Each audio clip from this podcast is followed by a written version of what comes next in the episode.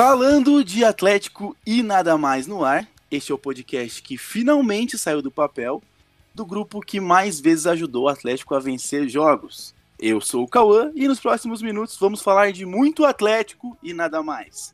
E para começar essa jornada, eu estou na companhia dos meus amigos virtuais. Seja bem-vinda, Elisa. Fala galera, é... primeiro agradeço o Cauã pelo convite e vamos aí fazer o que a gente mais gosta de fazer, que é cornetar o Atlético. Também está conosco nessa jornada Guilherme, bem-vindo Guilherme. E aí pessoal, beleza? Agradecer o Cauã aí por chamar a gente para participar do podcast, trocar uma ideia de como tá o Atlético nesse início de. Vamos chamar de início de temporada pós-pandemia aí. E é isso aí, vamos lá. E por fim, para falar de muito Atlético com a gente, Gabriel Nascimento. Bem-vindo, Gabi. Fala, galera. Eu gostaria, primeiramente, de agradecer o Cauã pelo convite. É um prazer estar aqui falando sobre o Atlético. E vamos falar muito sobre o Atlético aqui. Antes de começar o nosso bate-papo, quero te pedir que siga o Atlético e nada mais no Twitter. É o arroba Atlético YNM. Arroba Atlético underline YNM. Segue a gente lá, que a gente vai colocar todos os nossos programas lá, é, enquetes e comentários para que vocês participem do programa com a gente. Então vamos lá, vamos entrar na pauta do programa de hoje, que é o primeiro. É, é bom a gente sempre é, dizer que a intenção deste programa aqui é a gente falar de Atlético. O Grupo Atlético Nada Mais é um grupo que já está bastante tempo aí, é, fazendo bastante coisa pelo Atlético, reunindo bastante gente e falando o dia todo de Atlético. Então a gente decidiu sair do âmbito do WhatsApp e vir para o podcast para que a gente fale e todo mundo ouça. Bom, sem mais delongas, vamos entrar na pauta do programa, que são os dois jogos do Atlético: a estreia contra o Fortaleza no Castelão e a vitória contra o Goiás na Baixada. Bom, no último sábado, querendo ou não, começou o Brasileirão, com seis jogos disputados. Algumas partidas foram adiadas é, em decorrência das finais dos estaduais, caso de São Paulo e também na Bahia e teve o jogo que foi entre São Paulo e Goiás, que foi adiado por causa da grande contaminação de jogadores do Goiás pelo Covid-19. O jogo foi adiado. Então teve seis jogos na, part... Né, na rodada e a gente foi até Fortaleza enfrentar o Fortaleza. É, Gabriel, vou te chamar para começar comentando sobre essa partida. Qual que foi a sua avaliação é, da estreia do Atlético jogando em Fortaleza, é, a escalação do Dorival Júnior, é, uma excelente vitória, uma excelente estreia do Vitinho, é, enfim, é, a equipe toda foi bem. Qual que é a tua avaliação desse jogo? Então, eu achei que o nosso primeiro tempo foi muito bom. Não é fácil jogar contra o time do Rogério Ceni lá em Fortaleza. O time do Fortaleza é muito bem montado pelo Ceni e vai dar bastante trabalho para muitos times nesse Brasileirão. Vai ser difícil arrancar pontos do Fortaleza lá na capital cearense.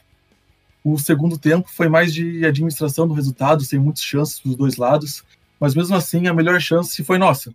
O Lúcio Gonzalez perdeu um gol é, na marca do pênalti, mais ou menos, jogando para fora e perdeu a chance de fazer nosso terceiro gol. Gostaria de ressaltar também as excelentes estreias do zagueiro Felipe Aguilar e do volante Richard. O Aguilar, colombiano, né, que veio do Santos, ele parecia que estava jogando no Atlético faz muito tempo pela naturalidade que ele jogou, estava muito seguro em campo. Eu busquei aqui algumas estatísticas do Aguilar no, nesse jogo. Ele deu 83 passes certos, desses 97,6% de aproveitamento, é, uma taxa muito alta de aproveitamento. Tentou 13 bolas longas e acertou dessas 13, 12. Ele ganhou todos os duelos no alto. Eu acredito que ele vai virar titular do time. Eu só não sei se vai, se ele, se vai sair o Lucas Salter, o Thiago Eliano, ou até o Pedro Henrique pode entrar no time, né? O zagueiro que jogou aqui ano passado, que veio do Corinthians. É, o Richard, gostei do Richard também, deu uma boa dinâmica no meio campo do Atlético, marcou firme, teve uma boa saída de bola. Eu gostaria também de enaltecer a partida do Mingote nesse jogo contra o Fortaleza. Ele ele conseguiu fazer o que o Dorival pediu, que era fechar os espaços da saída de bola da zaga do Fortaleza. Inclusive, no segundo gol foi ele que roubou a bola. O Jonathan, que por incrível que pareça, né, que vinha mal nos últimos jogos, não estava aguentando, fez uma boa partida, saiu no segundo tempo, mas inclusive deu assistência para o primeiro gol, conseguiu contribuir bastante para o Atlético. Eu achei o Zé Ivaldo seguro, ele não comprometeu. é, soube cumprir todas as suas funções. A jogada do primeiro gol foi do um lançamento, né, da, da, da esquerda para a direita, foi do Abner para o Nicão. Estou gostando bastante do Abner também. O, na minha opinião, o melhor em campo foi o Citadini. Ele contribui tanto na parte defensiva como na parte ofensiva. Ele deu um passe para o Nicão, que, ele, que o Nicão chutou para fora. Eu gostei bastante do Citadini também. Achei que ele foi o melhor em campo. Ele está contribuindo tanto na parte defensiva quanto na parte ofensiva do nosso jogo.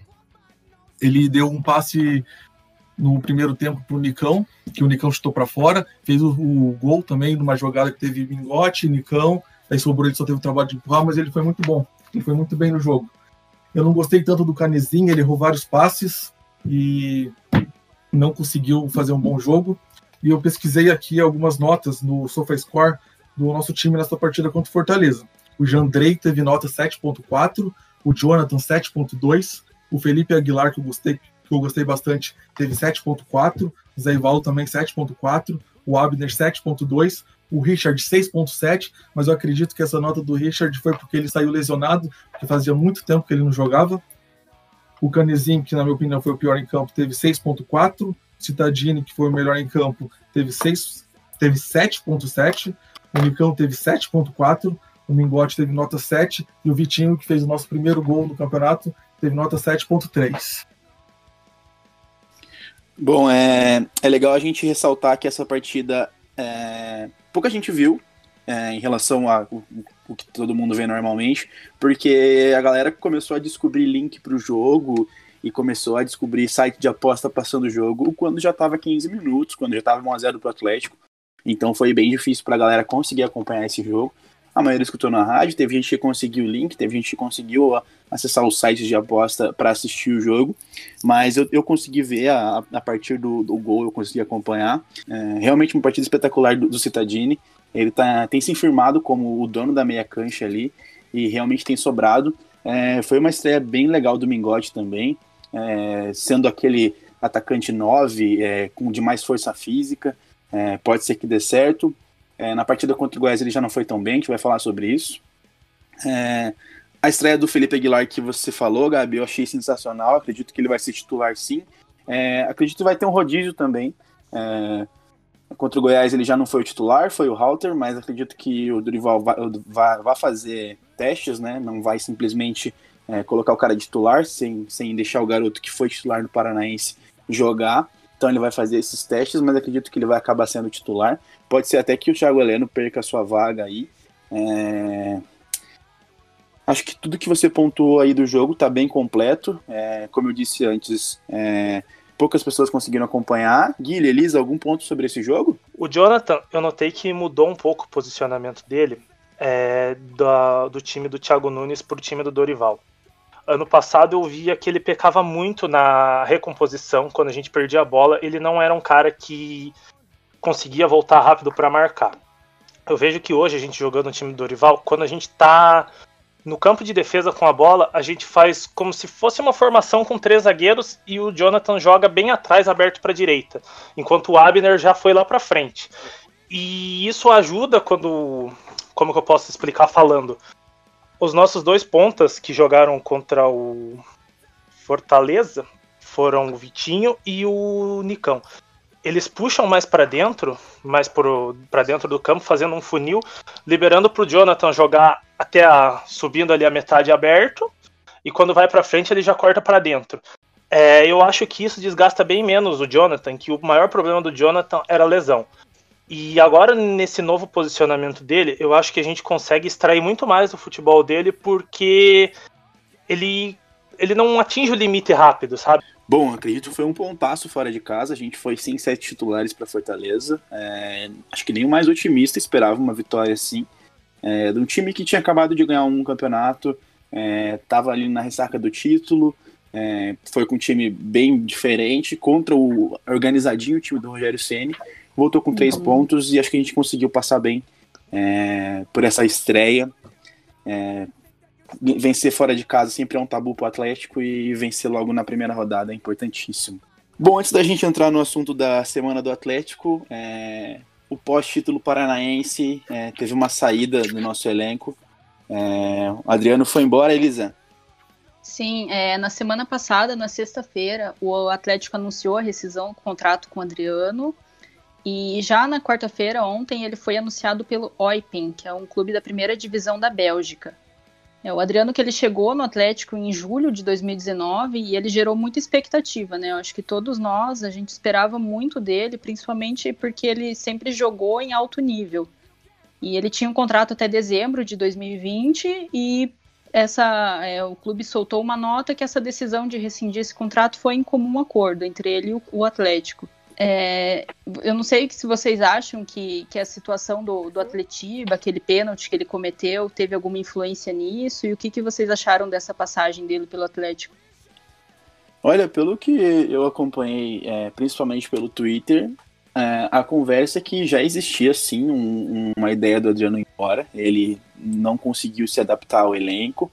O elenco do Atlético, pelo que a gente vê de fora, é um elenco bem fechado ali tem seu, os seus capitães dentro da, é, do vestiário e o Adriano não conseguiu se encaixar. E aí também é, isso somado a atuações bem, bem ruins e toda a expectativa que foi criada em cima dele é, pelo que eu vi no Twitter, principalmente do, do pessoal ali que fala bastante de Atlético, é que já existia essa possibilidade dele sair e isso só se agravou com o, com o pênalti, com a atuação pífia dele tudo começa quando ele é expulso na, na, na semifinal, uma besteira, deixou a gente desfalcado pro, pro primeiro jogo da, da final. Aí joga sem ele na final e aí vai pra final com ele novamente. Eu acho que tudo isso é, agravou bastante a situação. É, não creio que seja, tenha sido só o Atletiba, acho que já tinha alguma coisa, mas com certeza o Atletiba foi a gota d'água, né? Mas é, foi, eu... foi uma contratação bem esquisita, né? Uma passagem muito esquisita, porque desde que ele chegou, é, ele jogou muito pouco, se eu não me engano, foram uns 15, 16 jogos. E durante todo esse período ele teve esse vai e volta desse problema físico mesmo. Então a gente criou uma expectativa ali e ele não estava correspondendo de forma alguma. É, e é, o, o contrato dele também, se eu não estou enganado, o contrato dele era de produtividade, né? Então eu acredito que como não vinha respondendo, é, já estava com o alerta ligado. E como o Cauã falou, o Atletiba foi a gota d'água. Eu acho que toda, o, todo o bastidor, já que quando ele foi expulso na semifinal, já foi criado, tipo, ah, o cara é, é cria do rival, então já não quer jogar, já não quer jogar o Atletiba. É, já foi criando todo um cenário assim para para ficar com o alerta ligado para a atuação dele no Atletiba, que não foi aquela coisa, sabe? O, o, segundo jogo do Atletiba, porque o primeiro ele não jogou. Já não foi aquela coisa. Então, o cara tendo um contrato de produtividade, que não mostrando evolução. Aí no jogo que já tá com todo esse cenário que foi a gota d'água, ele, ele tem uma atuação como foi, eu acho que não, não é nem do tipo do Atlético querer insistir num jogador assim, sabe?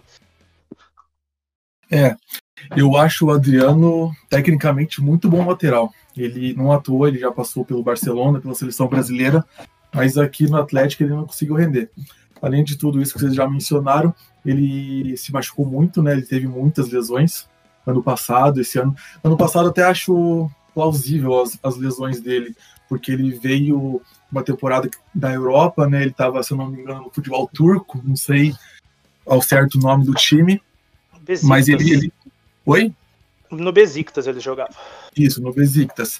Daí ele veio já em fim de temporada, daí ele não pegou a pré-temporada com o clube e ele se machucou muito, mas esse ano ele, ele não conseguiu render também e o custo-benefício dele não era, não era dos melhores, né? O salário dele era muito alto e ele rendia bem pouco. Daí ele no Paranaense, eu achei que ele começou bem na Libertadores, lá jogando de lateral direito. Ele fez um jogo contra o o Penharol foi bem, contra o Colo-Colo também achei que ele jogou razoavelmente bem. Mas depois da pandemia ele não conseguiu retornar. O Dorival colocou o Eric na lateral direito. Pelos relatos falaram que ele não gostou de, de ser banco para o Eric. E teve a expulsão idiota né, contra o Cascavel na semi, que ficou de fora na, no primeiro jogo da final e no, e no Couto Pereira lá fez um pênalti infantil, totalmente infantil. Parecia que ele, que ele tava começando. O Abner, que está começando agora, não cometeria um pênalti que ele cometeu. É, uma passagem para a gente esquecer aí de. É, fizeram um levantamento esses dias no, no grupão lá de todos os laterais que a gente contratou do Coritiba, desde Abner Felipe até Reginaldo. Carleto. É, Carleto. Então a gente não tá levando sorte com o lateral vindo do rival, que já passou pelo rival. Então espero que a diretoria tenha entendido o recado aí e deixa os, os laterais dos rivais de fora. Tinha uma outra coisa que eu queria pontuar do Adriano que hum, era a minha maior expectativa é por ele ser um cara que bate bem com as duas pernas. E como a gente tinha na direita o Jonathan, que se lesionava bastante, e o Kelvin, que ainda estava. Aí dá pra gente dizer que ainda tá se firmando, porque não assumiu titularidade. É, o Adriano era uma boa opção para lateral direito também. Então dá pra dizer que foi uma decepção em dobro, porque a gente tinha o lateral direito e esquerdo e ele não atendeu, não atendeu as expectativas da torcida. No dia 10, segunda-feira, o Atlético anunciou que comprou em definitivo o atacante Pedrinho. Ele estava emprestado desde maio do ano passado do Oeste e esse, esse empréstimo ia até julho de 2021. Esse novo contrato, com a compra dele, vai até dezembro de 2023. É, a negociação girou em torno de 900 mil euros, que é em torno de uns 5, 6 milhões de reais, por cerca de 50% a 60% do passe do Pedrinho. É, o Pedrinho, que desde que ele chegou ao Atlético, ele teve poucas oportunidades né, no time principal, muito embora ele foi muito bem no, no sub-20, no aspirantes. É, em 2019, se eu não me engano, acho que ele jogou seis jogos e só um como titular, foi naquela rodada que ele contra o Havaí, que todos os jogadores já estavam de férias. É, no Paranaense desse ano achei que ele já foi muito bem, ele até terminou como artilheiro, junto com o Nicão, Bissoli e o, o jogador do Cascavel, que eu não lembro o nome agora. E eu espero que agora ele, eu acho que ele vai ter, vai acontecer ao natural, né? Ele ter mais chances no time principal. É, principalmente quando é, voltarem as outras competições, Copa do Brasil, Libertadores, que a gente vai precisar tirar o máximo do elenco do Atlético. Eu acho que o Pedrinho é, também sofre um pouco com uma posição que talvez é, tenha muita gente nesse, nesse primeiro momento, né? A gente contratou Giovanni, a gente contratou Carlos Eduardo, que jogam pelas pontas também. Tem Nicão. É, e o Vitinho tá, tá, tá melhor que ele, né? É, acho que na, na hierarquia, que o Atlético sempre gosta de ressaltar, o Vitinho tá na frente dele. Eu também gosto de teorizar, eu adoro teorizar, que pode ser que o Atlético não estava colocando ele, ele em campo para não fazer aquela famosa exposição sem ter o contrato do jogador. Mas tudo isso é suposição. O que, que você acha, Gabi? Então, eu também acho que é suposição. Eu não acredito muito que o Pedrinho estava jogando porque ele não era, não tinha contrato com a gente, porque ele, como a Elisa falou, o contrato dele é até 31 de julho de, do ano que vem, né? Então eu acho que é opção do Dorival que ele não estava jogando mesmo. E o Dorival, antes do futebol parado por causa da pandemia, ele falou que não gosta muito do, do Pedrinho jogando como ponta porque normalmente o ponto tem que marcar lateral, né? Ele queria utilizar o Pedrinho mais como um segundo atacante, mas como a gente não joga num sistema com dois atacantes, né? Ele teria que jogar no lugar do. teria que disputar a posição na época com o Bissoli e agora tem o Walter também. Eu acredito que o Dorival vai usar muito ele como nove, digamos assim. Na ausência do Bissoli, o Walter ainda não tá Acredito que ele não está liberado para jogar, mas o Pedrinho, eu acho que se ele for buscar o espaço dele no time, vai ser nessa posição de centroavante. Porque, como o Gabi falou, os pontas têm que voltar para marcar. É, não é muita característica do Pedrinho, pelo que eu vi, fazer essa função. Ainda mais do jeito que os laterais estão jogando por dentro e tudo mais. O, eu reparei até no jogo de que quando a gente perdia a bola, os pontas têm voltado muito rápido na recomposição. E como o Pedrinho ainda não tá com. Não teve muita sequência como titular e tudo mais. Eu acredito que o Dorival não vá, por enquanto, colocar ele como, como ponta. Quando ele entrar titular, vai ser como nove. Não tô cravando, mas eu acredito que seja assim pelo, pela forma que está sendo distribuído, fazendo rotação de, de jogador por posição e como o Atlético vem jogando. Eu acho que tem, tem espaço para ele, sim, nesse time do Dorival. É, ontem mesmo contra o Goiás, a gente estava no segundo tempo ali. Eu acho que tava, teve um momento do jogo que caberia entrar com o Pedrinho, que a gente precisava de, de mais velocidade ali na frente, a gente precisava de alguém para abrir o espaço e ele faz isso. É, eu, eu, gosto muito do Pedrinho, eu acho que ele tem, tem tudo para ser um dos próximos é, destaques do Atlético. Ele e o Christian, para mim, são os nossos novos Bruno Guimarães e Lodi. E eu tô torcendo para ele ter mais oportunidade agora, a partir de agora. Eu também. Eu também acho que o Pedrinho tem que ter mais oportunidades. Ele é um garoto que tem um drible curto muito bom, né? Ele tem muita velocidade, ele tem um arremate bom também. Não sei se vocês lembram, mas no último jogo do Paranaense antes, não, foi o último jogo. Penúltimo jogo contra o Rio Branco que teve na arena, porque depois teve aquela tragédia no Couto contra o Coxa, que foi 4 a 0 para eles, mas é melhor nem mencionar. É, o Pedrinho ele jogou como centroavante mesmo. O Dorival colocou ele como 9 e colocou o Vitinho de um lado e o do outro não lembro quem ele colocou. Mas o Pedrinho jogou como 9. É, eu falei dele nessa posição de 9 porque a minha última lembrança dele jogando como titular foi assim. Até, eu não sei, eu, ele chegou a pegar a Covid agora, né, nesses últimos tempos. Eu não sei se é, também é por isso que Pegou. ele já estava um pouco mais afastado, né, ele está retornando agora. Não sei qual é a condição dele, né. Então a gente é, tem que esperar não... para ver ele não viaja para Cascavel porque estava com Covid, né? Na partida da. Pra Cascavel não, para Londrina ainda, né? Para Londrina. Para Londrina ah. ainda, nas, nas quartas de final, ele não viaja. É, mas enfim. Já na terça-feira, no dia 11, saiu a notícia que o Atlético contratou o meio-campo Ravanelli, que estava jogando no futebol russo. É, a, contratação ainda não foi confirmada pelo Atlético, mas a informação que apuram é que ele já está em Curitiba e já está treinando no CT. É, o Ravanelli ele tem 22 anos, ele jogou na Ponte Preta até 2017, quando foi transferido para a Rússia. É, tem pouca informação dele, né? A gente tem pouca é, informação do campeonato russo, mas ele chegou a ser escolhido como um dos melhores jogadores do campeonato em 2019 e ele é um destaque no número de assistências. É, acabou que estava super empolgado. É, você quer comentar alguma coisa? Uh, o meu único receio em relação ao Ravanelli é a sua cirurgia no joelho. Ele ficou seis meses sem jogar porque rompeu o ligamento. E a gente sabe que cirurgia de, de joelho ligamento é uma cirurgia complicada e que tem muita reincidência, né? Então, o meu único receio com ele é esse. Eu acredito que seja uma boa aposta do Atlético. Acredito que seja um jogador para vir e para ser e para ser para jogar, né? Ele, apesar de ter 22 anos, ser um jogador jovem, ele vem como empréstimo. Então o time russo preferiu deixar ele por aqui, né? Por enquanto, é, até acabar toda, todo essa, esse processo de pandemia, enfim. É, deixa ele aqui no Brasil, empresta ele para o Atlético, o Atlético paga uma quantia lá para ele, vai pagar salário e tudo mais. Então foi um bom negócio para os dois times e ele chega para jogar, né? Não vai ser uma aposta ou aquele jogador que a gente traz para deixar treinando, para ir moldando.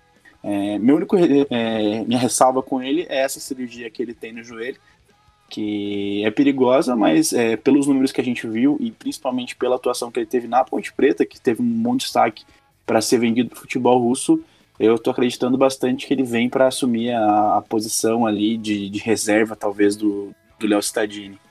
Uhum. É, eu não. Eu vou ser sincera para vocês que eu não, não conheço muito ele, não lembro dele na Ponte Preta. É, mas pel pelos vídeos né, que a gente vê, é, dá para ver que ele, ele explora bem esses lançamentos, esses passes longos que a gente está precisando. É, ele bate falta, bate escanteio, então é, é um jogador que a gente está tá precisando. Ele tem umas características que hoje a gente tá ainda não achou alguém que tenha né, nesse elenco do Atlético. É, como a Elisa falou, o Ravanelli ele pegou seleção do campeonato lá da Rússia, né, na temporada 2018-2019. Ele, gra graças a esse bom desempenho que ele teve nesta temporada, ele foi sondado pelo Olympiacos da Grécia, né? Acho bom a gente pontuar. O Olympiacos não é um, tipo, um time top lá da Europa, mas, mas é um time bem conhecido, né? E eu dei uma pesquisada na temporada 2018-2019, que foi essa que ele explodiu. Ele jogou 17 partidas, fazendo 4 gols e dando 7 assistências. Ele, eu achei que ele foi muito bem. Os vídeos que eu vi dele, eu também não conheço muito bem ele. Só sei que ele passou por, pelas seleções de base. E os vídeos que vi dele, ele mostra ser um jogador com bom passe longo, como a Elisa falou, e bate bem bola parada, tanto falta quanto escanteio. Sim, para mim já entra no lugar do Marquinhos Gabriel. Tchau e benção. Pra mim também, ele toma o lugar do Marquinhos Gabriel já. Fácil, fácil. O Ravanelli veio do Akhmat Grozny, é isso, Elisa? Nossa, eu nem me arrisquei a falar o nome. Akhmat Grozny, não sei É. entender. É o time, é o time do Felipe Viseu, né? Podia trazer o Felipe Isso, Viseu podia também. podia estar junto. Venha, Viseu, estamos precisando de um 9. Acho que o Viseu se arrependeu de ter ido pra Rússia, hein? Tomara que passe frio lá. Vai, vai vacinar antes que a gente. É. É verdade. Traga ele e a vacina junto. Então, eu gostaria de pontuar só mais uma coisa sobre o Ravanelli. É, como já falaram aí, ele vem com contrato de empréstimo até fevereiro de 2021, né? E o Atlético tem a opção de compra. Eu acredito, eu não, não foi divulgado o valor dessa opção, né? Mas eu acredito que essa opção de compra seja um valor bem baixo. Tipo o Everton é, quando foi para o Palmeiras. É, por quê? Porque o Ravanelli quando ele acabar o contrato aqui em fevereiro de 2021, vai faltar seis meses para acabar o contrato dele com o time russo. E se o time russo colocar uma, uma opção de compra muito alta, o Atlético faz um pré-contrato e ele vem de graça para o Atlético. Então eu acho que vai ser tipo assim uma multa bem irrisória, uma multa não, uma opção de compra bem irrisória, só para esse time russo aí não perder dinheiro mesmo. Vamos torcer para que estoure, então. e Só estoure na bola, né? Não o joelho. Pelo amor de Deus. É, antes de entrar no jogo contra o Goiás, é, é importante a gente pontuar o que aconteceu é, com relação à transmissão do jogo.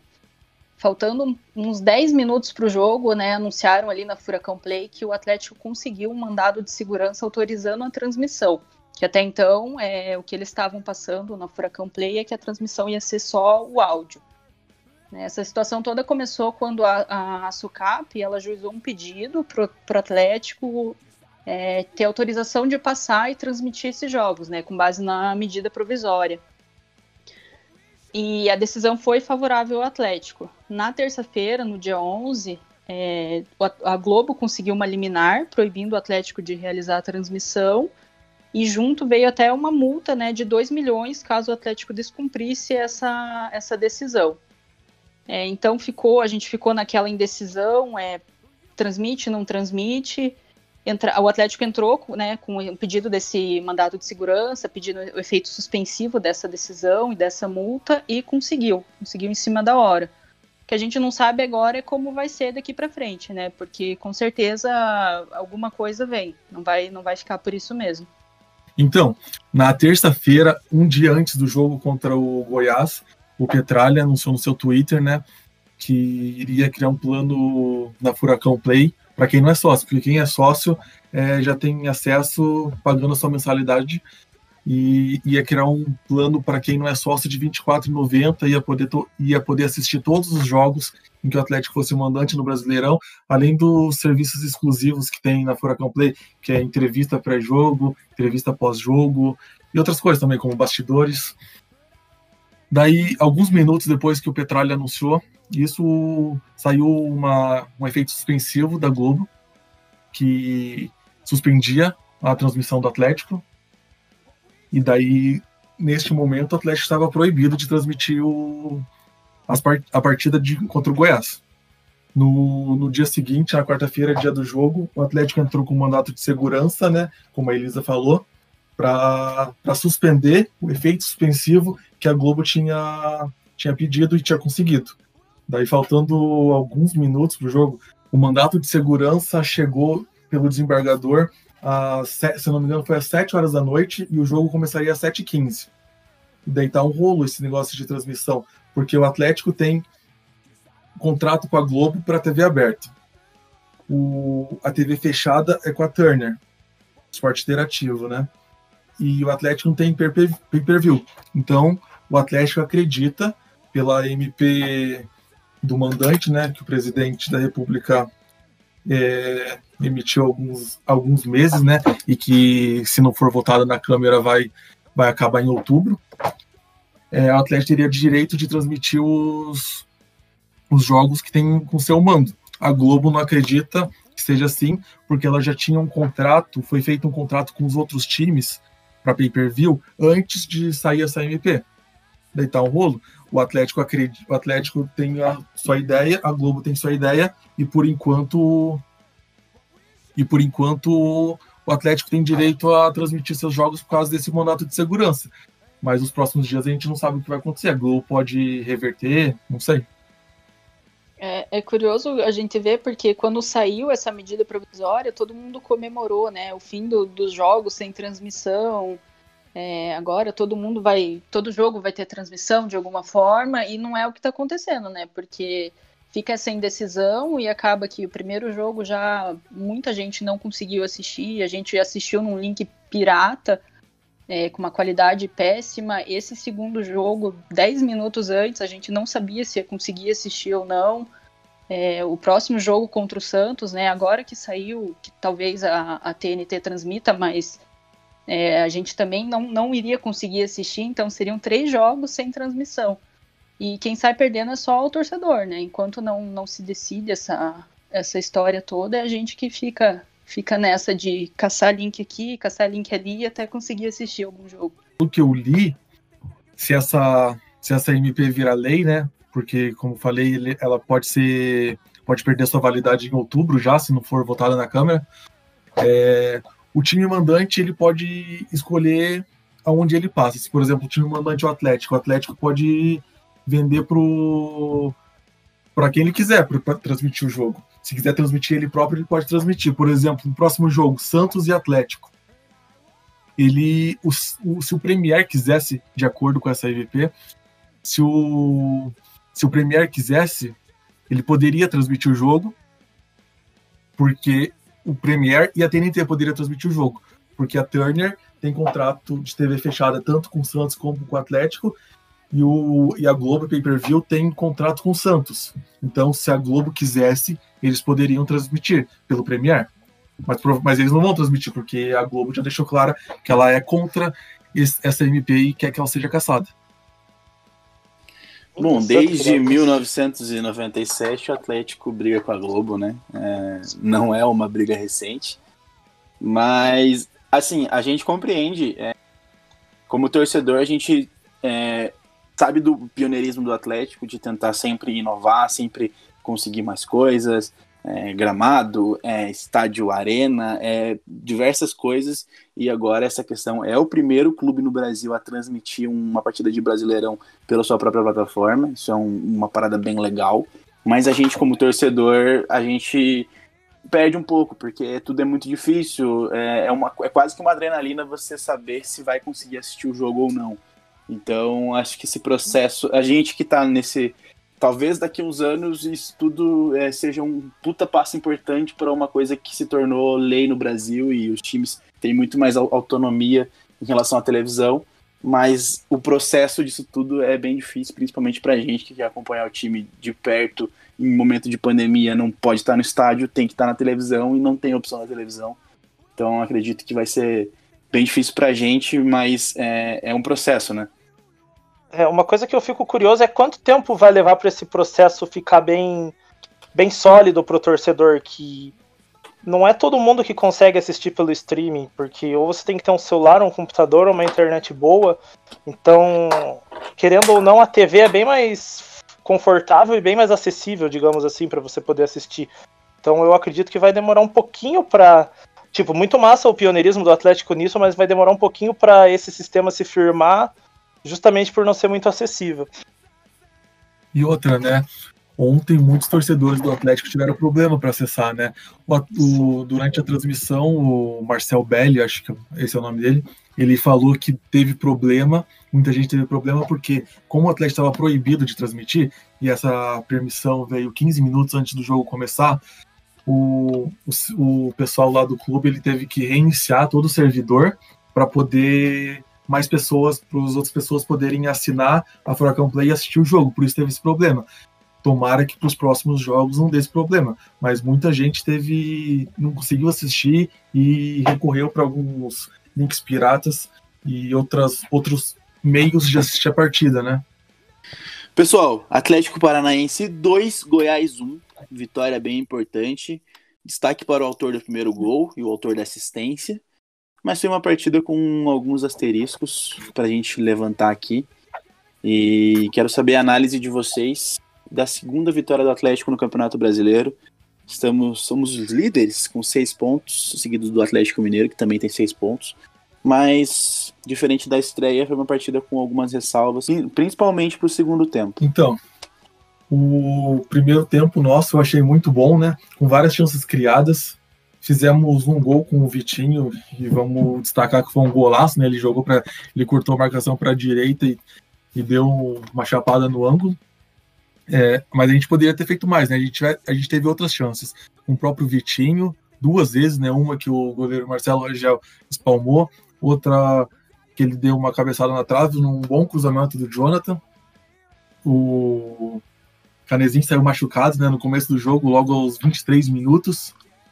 Na minha opinião, o Daniel Bessa ele largou o braço na, na cara do, do Canezinho e merecia ser expulso. Inclusive, o árbitro de vídeo, que era o Wagner Hillway, né, chamou o árbitro de jogo para ver o lance. Se ele chamou, ele acreditou que era para um lance de expulsão, mas o, o árbitro do jogo ele só deu amarelo. É, eu, eu achei que foi para amarelo, não achei que foi para vermelho, mas que lance esquisito, né? Vamos vamos lembrar que você a gente assistindo assim parece que foi só um toquinho, né? E ele cai totalmente desmaiado. Foi é. muito esquisito. Primeiro momento eu achei que foi um dedo no olho. Que ele caiu assim, meio com, com, com a mão nos olhos, assim, fechando, fechando a cara. Achei que. Pois é, porque não... foi. Aparentemente foi fraco, né? Não, não parece que, que foi uma pancada. Aí eu falei, ah, deu um dedo no olho ali, machucou. E... É, o, o, Jonathan, se eu não me engano, foi até lá tentar acordar ele, daí que eu percebi que tinha dado ruim. Boa notícia de hoje é que ele foi, tava no hospital Marcelo Champagnat, já foi liberado, tá em casa, tá tudo bem com ele. O que, que vocês acharam da atuação do Wellington ali no meio campo? É, vou dar minha opinião antes. Eu achei que ele foi um pouco abaixo do, das partidas que ele vinha fazendo, errando muitos passes, é, perdendo alguns lances ali, alguns duelos individuais. E, assim, no começo do jogo, é, levando em consideração que o Goiás vinha muito desfalcado, é, pelo que a gente já comentou sobre a primeira rodada, que o Goiás é, teve a partida adiada por jogadores com Covid. É, nessa partida foi a mesma coisa. É, jogadores do Goiás é, foram 10 jogadores que, que, estavam, que estão infectados com Covid, não vieram para Curitiba e desfalcaram, desfalcaram a equipe. Então era um time mais fragilizado. Eu achei que dava para começar com o Richard na, na, na do Wellington, assim, para ter um time mais ofensivo, mas também o Dorival também é um cara é, mais cauteloso. E o Wellington é um capitão, dentro e fora de campo, a presença dele é bem importante, mas achei a, partida dele um pouquinho abaixo da, da média, assim. O que, que vocês acharam? Eu achei que não foi só o Wellington que teve uma partida abaixo, né? Foi toda a defesa do Atlético. Se você for ver, a gente terminou o jogo com todos os, os, os zagueiros é, amarelados, o Thiago Heleno, o Walter, o Jonathan amarelado também é, tava todo mundo, parece que um pouco voando, né? Então não, não achei que foi só ele que teve uma partida abaixo. Eu concordo com você, eu acho que eu, eu não entraria com o Eliton, eu acho que nesse esquema do Dorival, em algum momento o Eliton vai sair, tem que entrar com o Richard, talvez, é, porque não cabe ele ali. Então, eu achei que o Ayrton fez uma partida abaixo também. Ele errou alguns passes que não está acostumado a errar. Ele, normalmente ele acerta bons passes, nesse jogo ele errou. Ele não fez a pressão na marcação para combater o, a armação do Goiás. Ele cometeu algumas faltas bobas também, inclusive a, a que deu origem ao pênalti do Goiás, foi uma falta que ele cometeu aos 56 minutos do segundo tempo porque o juiz deu oito de acréscimo, né, por causa da, da lesão do Canezinho, que teve que entrar em ambulância e tudo mais, como a gente já comentou. Daí, graças a essa falta, teve o toque de mão do Thiago Heleno e, e teve o pênalti. Mas, enfim, eu não, não achei que ele foi tão bem. Eu achei justo a entrada dele, porque ele é um líder, tanto dentro de campo, né, como capitão, como fora de campo. A gente vê pelos bastidores, ele é um dos mais ativos no vestiário. E mas ele, eu acho que ele tem que jogar um pouco mais, porque antes ele não tinha nenhuma concorrência. Agora ele tem. Tem o Richard, que chegou, tem o Raimo Alvarado, colombiano, que também as referências dele são ótimas, então eu acho que ele tem que jogar um pouquinho mais. Eu acho que não, não se aplica a tudo porque no Atletiba ele foi bem. Mas essa volta da pandemia, ele não, não voltou com o que a gente conhece dele, né? principalmente o que ele jogou ano passado, porque ele, ele, recuperou o futebol dele aqui no Atlético, né? Então a visão que a gente teve dele é a visão do Wellington do ano passado. E tá, tá bem distante disso. Queria também que vocês falassem um pouquinho da atuação do Mingote. É, achei que ele foi bem contra o Fortaleza, sendo aquele centroavante é, mais pesadão na área, é, puxando. Ele faz a jogada do segundo gol, uma enfiada de bola maravilhosa do Nicão, ele bate, a bola sobra pro Citadini só empurrar. E nessa partida eu achei ele um pouquinho mais disperso, não foi tão bem. O que vocês acharam da partida do garoto Vinícius Mingotti? Então, eu, eu gostei do primeiro tempo do Mingote. Tem que levar em consideração também, né? Ele é um menino, se não me engano, tem 20 anos. E foi a segunda partida só que ele jogou no time principal. E o Goiás estava bem fechado, né? O Goiás, ele jogou com. Os dois zagueiros do Goiás são os titulares, eles não, não pegaram o Rovide. Era o Rafael Vaz, conhecido, que já rodou por, muito, por vários times, e o Fábio Sanches. E na lateral esquerda, quem jogou foi o Heron. Ele jogou de lateral, entre aspas, né? Mas ele é zagueiro, ele é zagueiro de origem. E o primeiro volante era um outro zagueiro, Luiz Gustavo. Se não me engano, ele já passou por Palmeiras e por Vitória também, o Luiz Gustavo. Então, o Mingote ficou enclausurado no meio de quatro zagueiros. Não eram quatro zagueiros que estavam jogando, mas eram quatro zagueiros de ofício. Daí ele sofreu, mas ele, eu achei que no primeiro tempo ele usou muito bem o corpo ele protegeu, inclusive sofreu uma falta perigosa que o Marquinhos Gabriel jogou na barreira. No segundo tempo, eu concordo com você, Cauã. O Mingote não foi bem. Ele perdeu, ele errou vários domínios, errou alguns passes e não foi bem. Mas eu acho que, que vai levando um tempo até ele se acostumar com o time principal. Eu acho que ele vai virar um bom atacante. Não é não vai ser um Marco Ruben como a gente estava esperando, não. Não esperem um, um atacante passudo, é, com bom domínio de bola. Ele é aquele atacante trombador e sobrar a bola para ele dentro da área, ele vai guardar. É, eu acho que é isso aí que você falou, atacante trombador. Eu acho que a principal função do, do Mingote vai ser atrair marcação dos adversários. O posicionamento dele ali fazer, puxar um zagueiro para dentro ali, vai ser o que ele mais vai ajudar do, do jeito que ele joga, sabe? Eu queria só fazer um, um comentário que o Gabi fez com relação ao jogo do Fortaleza é, sobre os zagueiros, principalmente por a gente ter tomado bastante amarelo. Eu acho que essa rotatividade de zagueiro, em um jogo não dava para tirar as conclusões, mas em dois dá pra gente ter um panorama melhor. Vai rodar bastante zagueiro esse ano, tendo Aguilar, Pedro Henrique, é, Thiago Heleno e Alter. O Thiago Heleno eu acho bem difícil ele perder a vaga, não tanto pelo que ele joga, mas mais pelo que ele representa pelo clube e tudo que ele é dentro de vestiário e a importância toda dele para time e torcida. Mas eu acredito que a gente vai ter uma rotação grande de no setor da, da defesa ali. Eu acho que a gente não vai ver essa dupla Alter e Thiago Heleno dois, três jogos seguidos, não. O Atlético contratou também o Edu do Cruzeiro, né? Mas acho que isso é mais para formação. É, não acredito que só se realmente precisar é, terão muitos jogos, né?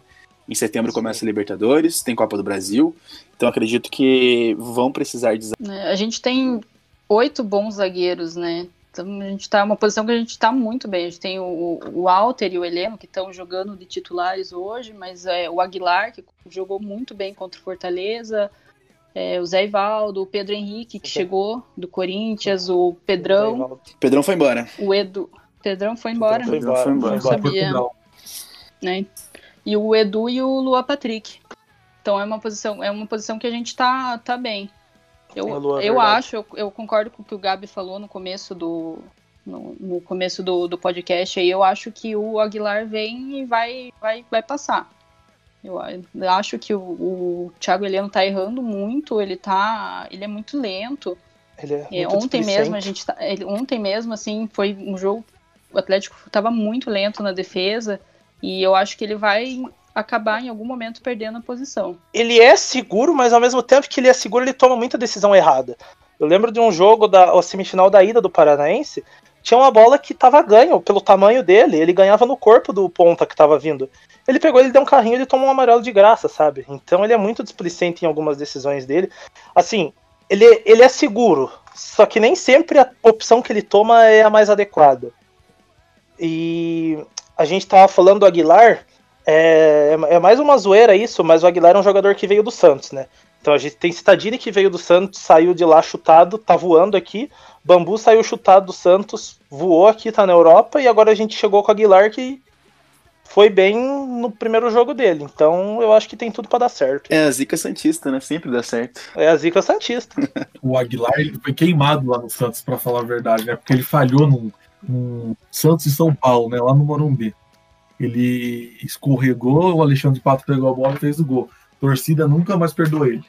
Não, o Gabi falou isso, eu lembrei que teve um caso parecido do com o Pedro Henrique, daí agora eu não tô lembrado se foi em 2017. Ah, é verdade. Aconteceu a mesma coisa num Corinthians e Atlético Mineiro, o Pedro Henrique falhou, ele saiu chorando em campo, consolado pelo Cássio, e ele tava meio queimadão lá no Corinthians também antes de vir pra cá. Isso é verdade. O próprio Camacho tava, né? A gente que recuperou Sim. o cara e o Nunes que levou embora. Eu gostaria de enaltecer, já, já foi falado sobre o Vitinho, né? Vitinho é um jogador que eu que eu eu já critiquei bastante ele, mas eu achei que ele fez uma partida espetacular ontem. Ele, além do gol que eu já, já, a gente já falou, a chapada que ele deu no ângulo do goleiro, o segundo gol ele teve participação direta também. Um cruzamento do Nicão, uma bola estava praticamente perdida. Não sei o que ele fez. Deu, deu parece que deu um coice na bola e encobriu Foi. o goleiro e o Carlos Eduardo só teve o trabalho de empurrar pro gol. Na minha opinião. Foi 99% foi o gol do é, Vitinho, né? 99% o gol do Vitinho. Impressionante o que ele fez. Sim. Vou falar para vocês que, é, com toda sinceridade, para mim, antes do Atletiba, o Vitinho tava atrás do Pedrinho na hierarquia para aquele lado ali. Eu achava que Eu o Pedrinho era mais jogador e que tinha que receber mais oportunidades. E aí o Pedrinho, o Vitinho é quem toma, até, até citar isso, que a gente gosta de criticar o Carlos Eduardo, é, e ele toma essa posição do Carlos Eduardo, que bom, né? Porque até agora não mostrou para que veio. Fez uma partida ok no Atletiba, é, fez o gol agora no último jogo, mas é, pelo valor que a gente pagou, quase 5 milhões de, de reais, é 5 milhões de reais, não é isso? Isso. Por três anos de contrato de empréstimo. Três anos de contrato de empréstimo é, é, assim, é um negócio nível Felipe Gedói, espera que, que dê certo. Mas que bom que o Vitinho tomou a vaga dele ali e tá, tá mostrando resultado.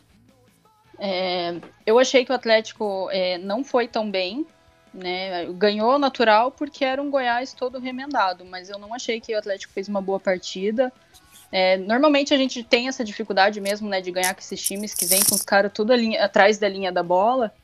É, no primeiro tempo a gente até teve ali o domínio do jogo, tava girando bem a bola, mas eu achei o nosso time muito lento é, aquela transição né, da defesa para o ataque muito lenta. A gente estava demorando muito para tocar a bola, tocando bola para trás, demorando para inverter o jogo. E eu achei que essa, essa pouca movimentação né, dos jogadores, é, até da frente ali mesmo, é, que, que foi que atrasou um pouquinho, né? A gente teve um pouco de dificuldade. É, e, e, eu vejo um pouco dessa culpa do próprio Dorival, porque eu achei que ele, ele podia ter usado melhor as substituições, né? Você vê, ele, a gente tem cinco substituições agora e ele fez, bem dizer, duas substituições, porque Giovanni e Richard entraram em 45 do segundo tempo.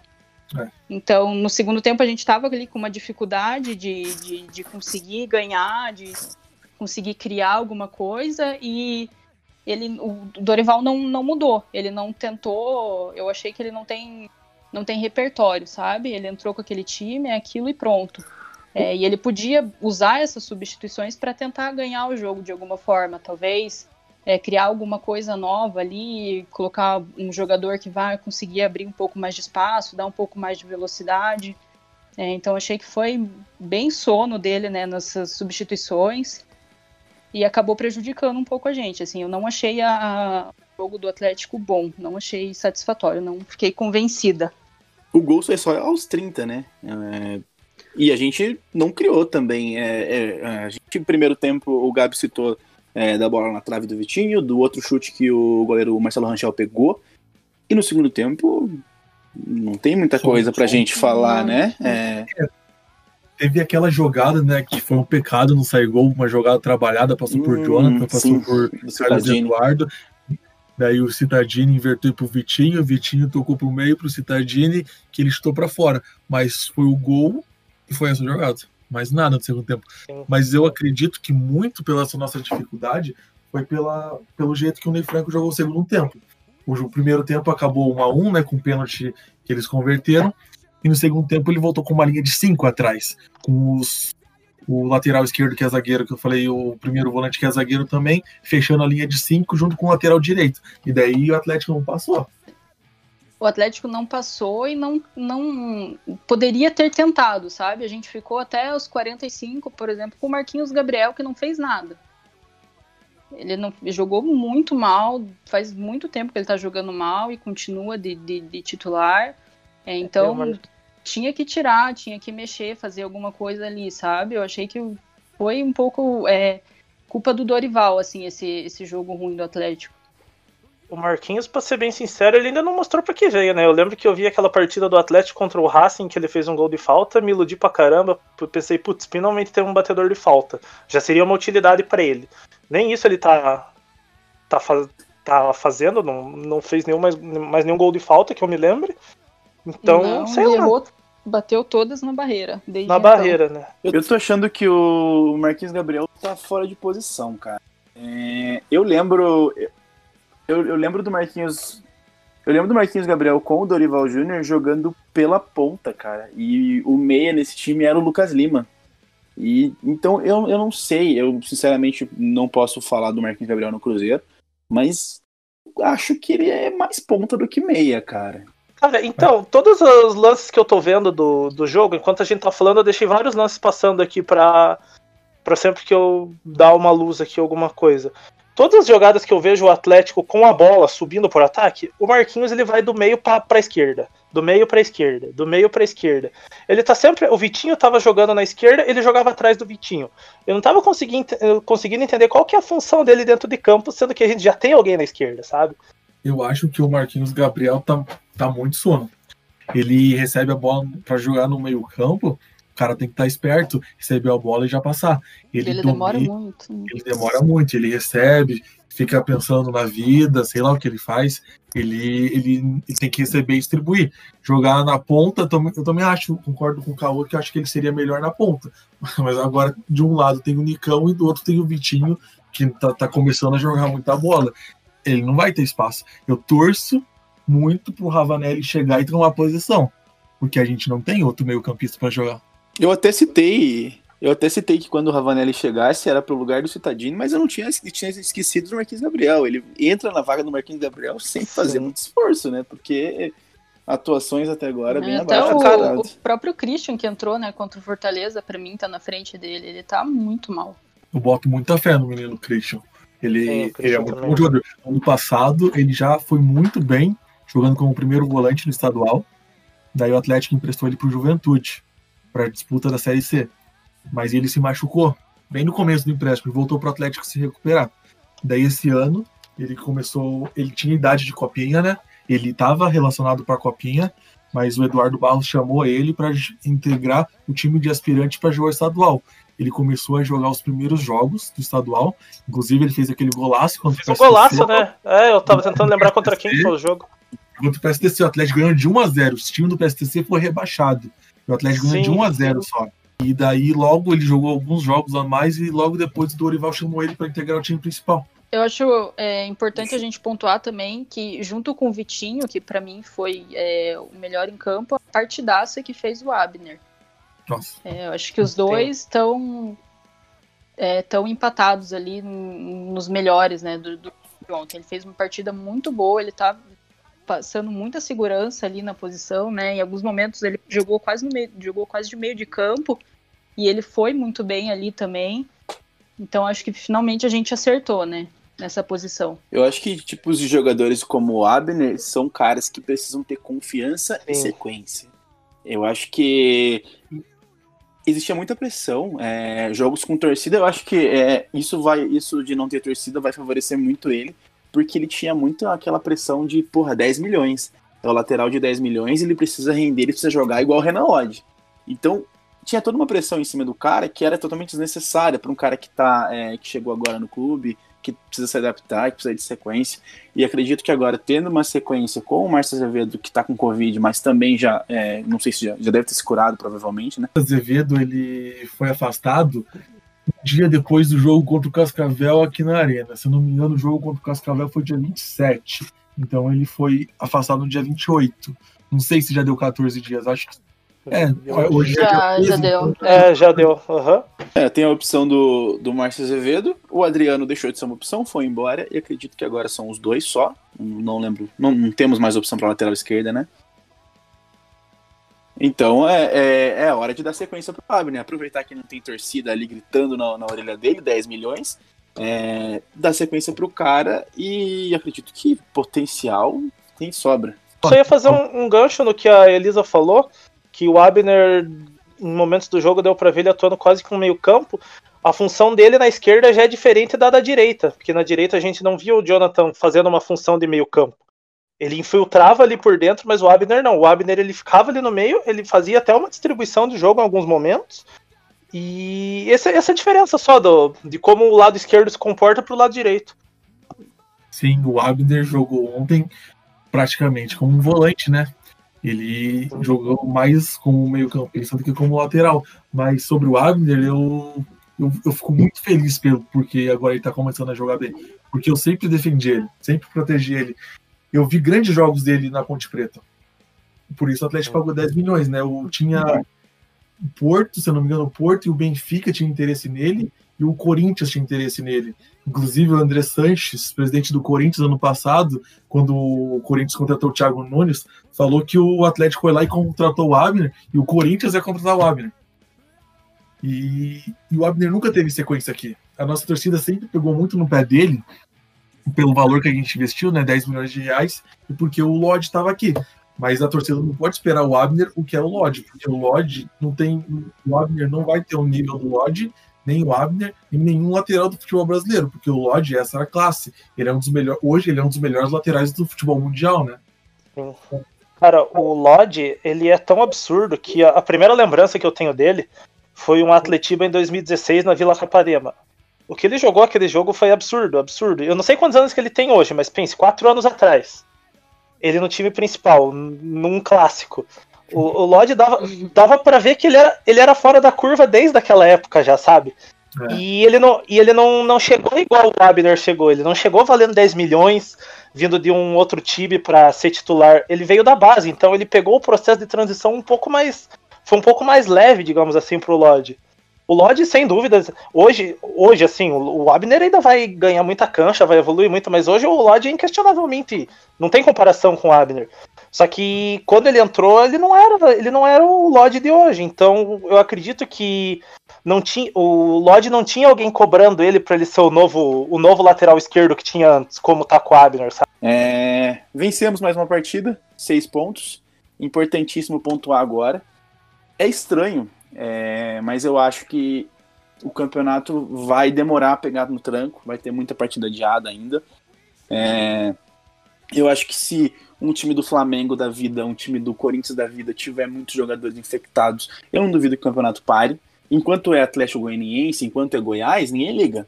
Mas acho que daqui a pouco, se um time grande começar a ter muitos infectados, eu acredito que o campeonato possa ser paralisado.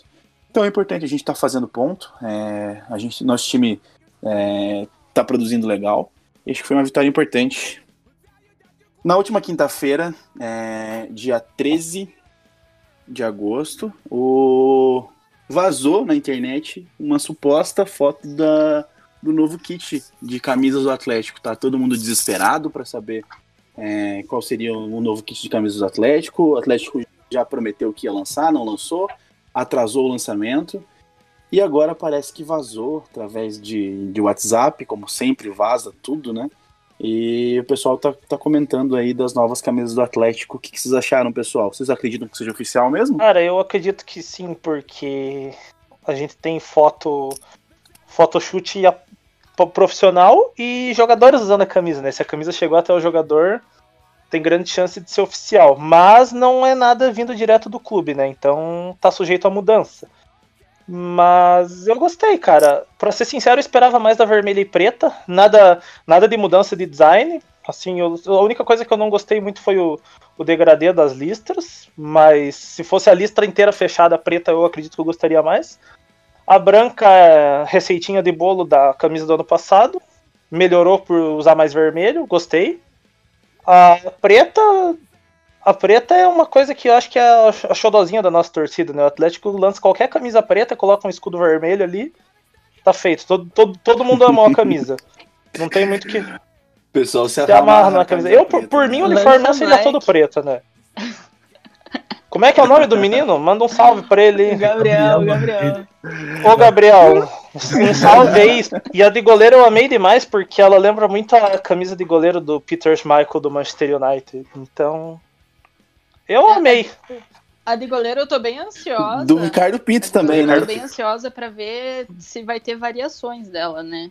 Sim. A gente vai ter num, num segundo, segundo combinação de cores ali, um kit diferente acredito que sim, porque pelo que eu vi, o Fluminense e o Grêmio, eles têm uma que é mais parecida com a cor com a cor principal do time. Então é bem capaz da gente ter uma toda preta, ou uma toda, toda vermelha, ou uma toda cinza. É... E eu queria, eu queria muito ver esse kit aí com calção preto e meia branca. Ele ia ficar muito bonito. Mas também não sei se vai acontecer, né? Tem uma foto circulando no WhatsApp há bastante tempo, é, do Ricardo Sim. Pinto, com a camisa do Atlético que é que tem esse mesma, essa mesma padronagem, só que ela é verde e amarelo. Um detalhe curioso do, da camisa do Ricardo Pinto é que ela eu não sei se ela era feita pela fornecedora de material, mas ela não levava o logo da fornecedora de material do Atlético. Tem uma história sobre isso. Tem o Brasileirão de 96, tem uma história sobre isso aí. realmente eu não sei, quem sabe na próximo, no próximo podcast a gente traz essa curiosidade. Mas ele realmente, o Atlético jogava de Rummel, né? Aham, uhum, a Rummel o, brasileira. Isso, e o, e o Ricardo Pinto jogava de Umbro. é, eu, eu gostei da, da camisa, das três camisas, né? É, a vermelha, eu. Tá, começar de novo. Eu gostei das, da camisa rubro-negra, que muita gente não gostou, mas eu gostei, principalmente porque o Atlético colocou as listras diagonais, né? É, na camisa inteira. Essa atual desse ano, que, que é na verdade do ano passado, é, só na parte inferior da camisa, né? A camisa branca, eu Achei uma falta de criatividade enorme do Atlético. Eles só fizeram praticamente a mesma coisa, só colocaram uma, uma listra vermelha. A preta eu gostei bastante, porque é bem simples ela, por isso eu gostei bastante. Tem é preta, é black, é preta, pronto, acabou. E, Fácil de agradar. É. E a, a camisa de goleiro eu particularmente não gostei, mas porque eu não gosto de eu, eu, meu gosto pessoal, eu não gosto de, das camisas antigas, mas eu achei legal o Atlético fazer porque muito, muita os vários torcedores gostam da, de camisa antiga, dessa camisa que lembra a camisa do Ricardo Pinto, que nem vocês falaram. Então acredito que muita gente vai comprar. Então achei válido o Atlético fazer. Eu não gostei, mas eu achei, mas eu achei legal o Atlético fazer uma camisa em referência à, à camisa do Ricardo Pinto. O que eu vi bastante gente comentando nas redes sociais aí com, com esse vazamento é sobre o escudo branco na camisa principal. Eu acho que. Eu também não gostei, eu preferia que fosse vermelho e preto. Eu adoro o escudo do Atlético vermelho e preto, com um, um outline branco, assim. Aquela proteção, né, para que, não, que se destaque bem na camisa. Eu acho que ficaria linda. Eu acho que meu único ponto é esse. Eu também não sou o maior fã do mundo de degradê, mas acho que ficou ok. E, assim, a gente está tratando como supostamente porque não saiu no site oficial, é, ninguém do Atlético é, lançou oficialmente. Então a gente está eh, tratando como suposta, mas né, é, foi o que o Guilherme falou. Foto de jogador, é, um, é um, uma montagem feita pela Umbra ali que é padrão, né? Então acredito que seja oficial sim. Não, não creio que o Atlético é, soltou isso é, para medir febre de torcedor, para qualquer coisa desse gênero, porque não vai mudar, né? Ele não vai soltar um, um kit desse para que o torcedor dê opinião Sem e depois vazamento. mude. Então acredito que seja esse. É, acabou vazando. Acredito que seja esse o kit a partir de, de setembro, como o pessoal do Globo Esporte e da Tret, se eu não me engano, confirmaram que esse uniforme é para a Copa do Brasil, Libertadores, não sei ao certo, mas a partir de setembro a gente começa a usar. É isso aí. É só pontuar que o pessoal geralmente espera sair o uniforme kit completo, uniforme de treino, uniforme de viagem, é a gente já estava usando uniforme de viagem, uniforme de treino desde a virada de temporada, né? Então, agora só que foi seu uniforme de jogo. Não sei se tem alguém esperando ainda que vá, vá sair mais verdade. material, mas o restante do material já que tá rolando aí, acredito que já seja oficial dessa temporada também. Bom, vamos para o nosso último tema do programa. É, esse é o nosso primeiro podcast do Atlético e Nada Mais. É, a gente ainda está vendo como que vai estruturar o programa, é, como que vai ser. A gente não definiu quanto tempo será de programa. Queremos padronizar para que sempre tenha um, um tempo legal ali para que os nossos ouvintes saibam por quanto tempo a gente fala, se, se adequem para ouvir a gente. Mas como esse é o nosso primeiro programa, a gente ainda está em fase de testes. O último tópico do programa é o duelo do Atlético contra o Santos. Jogar na Vila Belmiro sempre é um desafio para o Atlético. E o que vocês acham, gente? Qual que é o prognóstico dessa partida? Um duelo bem difícil. É, o Gabi fez um levantamento hoje de números. O Atlético nunca venceu três partidas seguidas no Brasileirão na sua estreia, é isso mesmo? Não, o Atlético. Duas partidas como o Atlético conseguiu agora vencer nas duas primeiras partidas não acontece desde 2007. E vencer três partidas seguidas, o Atlético não ganha desde o Campeonato Brasileiro de 1991. Na época, o Atlético ganhou 3 a 0 do Flamengo, 4 a 2 do Grêmio e 2 a 0 do Fluminense. De lá para cá nunca mais. Em 2001, quando a gente foi campeão brasileiro, a gente ganhou as duas primeiras partidas e na terceira a gente empatou com o São Caetano em 0 a 0 na Arena. Tá. Jogo na Vila Belmiro, né? O Atlético é freguês de carteirinha do Santos lá. A gente venceu uma vez o Santos só na história, que foi na Libertadores de 2005, quartos de final, 2 a 0 dois gols do Aloísio, né?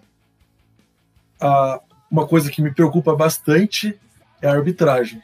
O árbitro vai ser aquele bombadão gaúcho, o Anderson Daronco. Fraco. É, é, já prejudicou a gente um monte. Ano passado, contra o Flamengo, né? Ele não. O, o Diego Alves. Nossa, o Diego Alves era para ser expulso. pegou a bola uns 3 metros fora da área. Tava no círculo central, quase. é, mais ou menos. Eu pesquisei aqui, o Atlético, como no jogo contra o Goiás teve lei do ex, né? Carlos Eduardo, que já jogou no Goiás. Esse jogo contra o Santos, a gente tem seis chances de lei do ex. Jonathan, Felipe Aguilar, Citadini, Marquinhos Gabriel, Nicão e Geo. Tem que tentar não, o negócio é que se a gente não ganhar agora do Santos lá, não ganha nunca mais, né? Eu tava é olhando agora o Santos, Santos, dos últimos anos, né? É, o Santos tá jogando o, acabou o jogo já contra o Inter, tava jogando num 3-5-2 muito safado é, é a chance que a gente tem de ganhar. Acho que a gente está bem melhor que o Santos. É o que a gente vai ter que segurar é o Marinho e o Solteudo. E o que me preocupa um pouco é se a gente entrar, né, com o Jonathan, porque é o Jonathan e que vai ter que é, segurar o Solteudo. Eu, eu acho que ele não aguenta. É, então talvez eu entraria com o Kelvin ali, não sei. Mas tem que ser agora. Eu acredito que o Atlético ganha esse jogo, sim. Tem, tem tudo para ganhar, né? Só que a gente sabe como que funciona. É, para mim, a, a, as únicas armas do Santos é, é, a, é a parte ofensiva, com o sorteio do Marinho e também o Sanches, que é excelente. É, tem um fator técnico novo, né? Vai que o Cucabol apronta alguma coisa, é, mas como o pessoal disse, é a nossa chance de vencer o Santos na Vila Belmiro. É, eu acredito numa escalação do Atlético é, com força máxima, acho que não vai ter poupados dessa vez. Eu acredito que ele vai continuar com o Jonathan, é, pela função defensiva que o Guilherme trouxe pra gente, que ele está cumprindo ali. Eu acredito que ele continue, mesmo sabendo que, que pode ser que, que não aguente ali o, o Soteldo, mas o, o Dorival se, se, provou do estilo mais conservador e que mantém muito a, a, os seus pensamentos. O, o Kelvin é, recebeu oportunidade no Atletiba, fez aquela pintura, mas não estava recebendo oportunidades antes. Eu não sei se por treinamento que não está dando tão certo, não sei se por desempenho, mas enfim, é, tá sendo bem preterido, né? O Eric era o titular antes, um jogador que nem era da posição. E agora o Jonathan novamente como titular. Eu acredito que vai continuar o Jonathan. Eu espero que não, espero que vá de Kelvin. Mas eu acredito que a gente vai com força máxima. Eu acredito também que a gente não vá de Kelvin de titular, mas como agora no Brasileirão a gente tem mais substituições, se eu não me engano, são três paradas e cinco substituições, isso? Isso. Isso aí. É, eu acho que tem grande chance do Kelvin entrar dependendo do rumo da partida. Se a gente vê que é um jogo que. O Gosto falou, o Dorival é mais conservador. Só que se a gente jogar e ver que é um jogo que dá para ganhar, eu acho que tem grande chance do Kelvin aparecer no segundo tempo. Elisa, você tem a escalação do último jogo do Santos contra o Inter? O Santos que começou contra o Inter foi, foi 3-5-2, né, que a gente comentou. É, Vladimir, o Lucas Veríssimo, o Luiz Felipe e o Pérez. É, meio de campo Pituca, Alisson Sanches, Pará e o Felipe Jonathan. E na frente o Marinho e o Solteudo. Gabi, o Atlético, qual que é a provável escalação do, da equipe do Dorival Júnior? Então, o Atlético ainda tem alguns treinamentos para ser realizado, mas eu acredito que o Atlético vai de Santos no gol, Jonathan na lateral direita, é, a dupla de zaga eu acho que vai ser o Felipe Aguilar, porque ele não jogou o último contra o Goiás, e o Thiago Heleno, e o Abner na lateral esquerda, o Wellington no meio, podendo entrar o Richard também, porque eu não sei como que o Dorival tá pensando. O Richard hoje é o maior salário do elenco do Atlético, ao perfil lá o BR Contracts falou. É, Léo Cittadini e Marquinhos Gabriel. Daí Nicão, Vitinho, e eu acredito que joga o Carlos Eduardo como referência, porque o Bissoli não vai voltar a jogar. E eu acho que, como meritocracia, como o Carlos Eduardo fez gol no último jogo e o Mingote não teve um desempenho tão bom, eu acho que ele vai de Carlos Eduardo como referência. Esse era um jogo bom para ele colocar o Pedrinho, né? É, seria um bom jogo. Eu iria de Pedrinho na referência, mas eu acho que ele vai de eu Carlos também. Eduardo. Pois é. Guilherme, como, como que tá nosso histórico de partidas contra o Santos na Vila? Ó, na minha planilha aqui tem três pontinhos verdes de vitórias, que nenhum é na Vila Belmiro. Nossa última partida na Vila Belmiro foi um empate, um a um, que esse jogo era pra gente Roubado, ter ganho. Né? Então, Roubado. era pra gente ter ganho porque o Santos conseguiu um pênalti mandracaço lá, uma falta fora da área, revista pelo VAR e dado pênalti.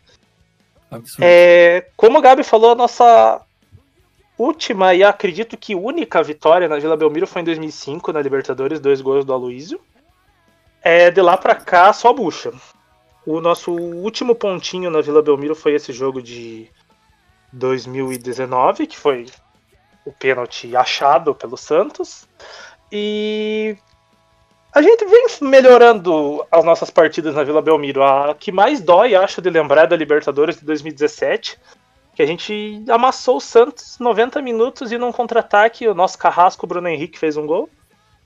Recital de Fabiano Soares. Tá maluco, jogamos muito aquele jogo. E sucumbimos ao Santos. Mas eu acredito que se tem um, um jogo que dá pra gente ganhar é esse do fim de semana. Porque é um Santos que vem mal, tá com um novo técnico. Eu acredito que o Cuca ainda não conseguiu implantar o Cuca Ball dele, igual a Elisa falou tá num 3-5-2 bem safado. O nosso time é melhor. No papel, talvez não, mas jogado, taticamente, a gente dá um. Não dá um baile no Santos, mas a gente é superior. Então eu acho que dá pra conseguir um a 0 lá, 2 a 1 e trazer a vitória tão sonhada na Vila Belmiro. Você sabe que a gente tá tão confiante que a gente vai perder, né? Nossa, eu ia. A gente sabe, quando a gente tá é confiante, é a gente perde. Se a gente tivesse pessimista, a chance da gente ganhar era maior. Guilherme, já que você puxou aí, vamos de palpite então. O que, que você acha que vai dar o jogo?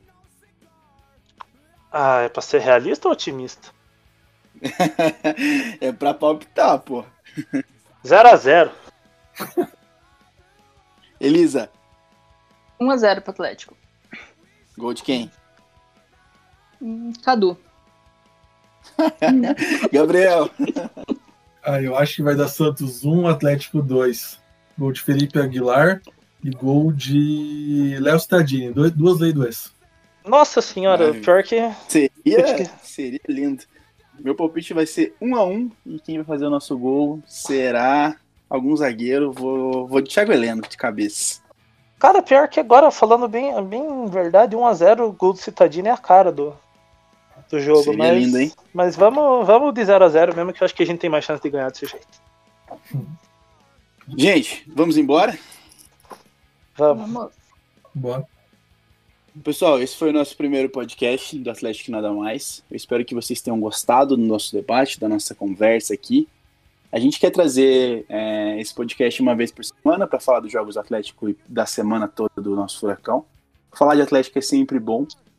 Então espero que vocês tenham gostado. Siga o arroba Atlético no Twitter. Atlético nada mais, procura lá que você acha a gente. Que lá a gente vai postar o podcast, que lá a gente vai postar é, enquete, vai falar bastante lá que vocês participem aqui do, do nosso programa também. Beleza? Tchau. É, tchau. De novo agradeço a oportunidade e semana que vem a gente vai estar aqui para comentar a vitória do Atlético no, no Vila Belmiro. Guilherme, até a próxima. Tchau, pessoal. Muito obrigado por escutarem o podcast. Vamos. Espero que quando eu estiver falando de novo aqui, tem o meu palpite esteja errado, a gente esteja com mais três pontinhos que a gente finalmente conseguiu na Vila Belmiro. Gabriel, tchau. Falou, galera. Muito obrigado pelo convite. E semana que vem vamos estar aqui comentando a terceira vitória seguida do Brasileirão do Atlético, não acontece desde 91. E é isso aí. Uma boa semana a todos. Muito obrigado por ouvir o programa e tchau!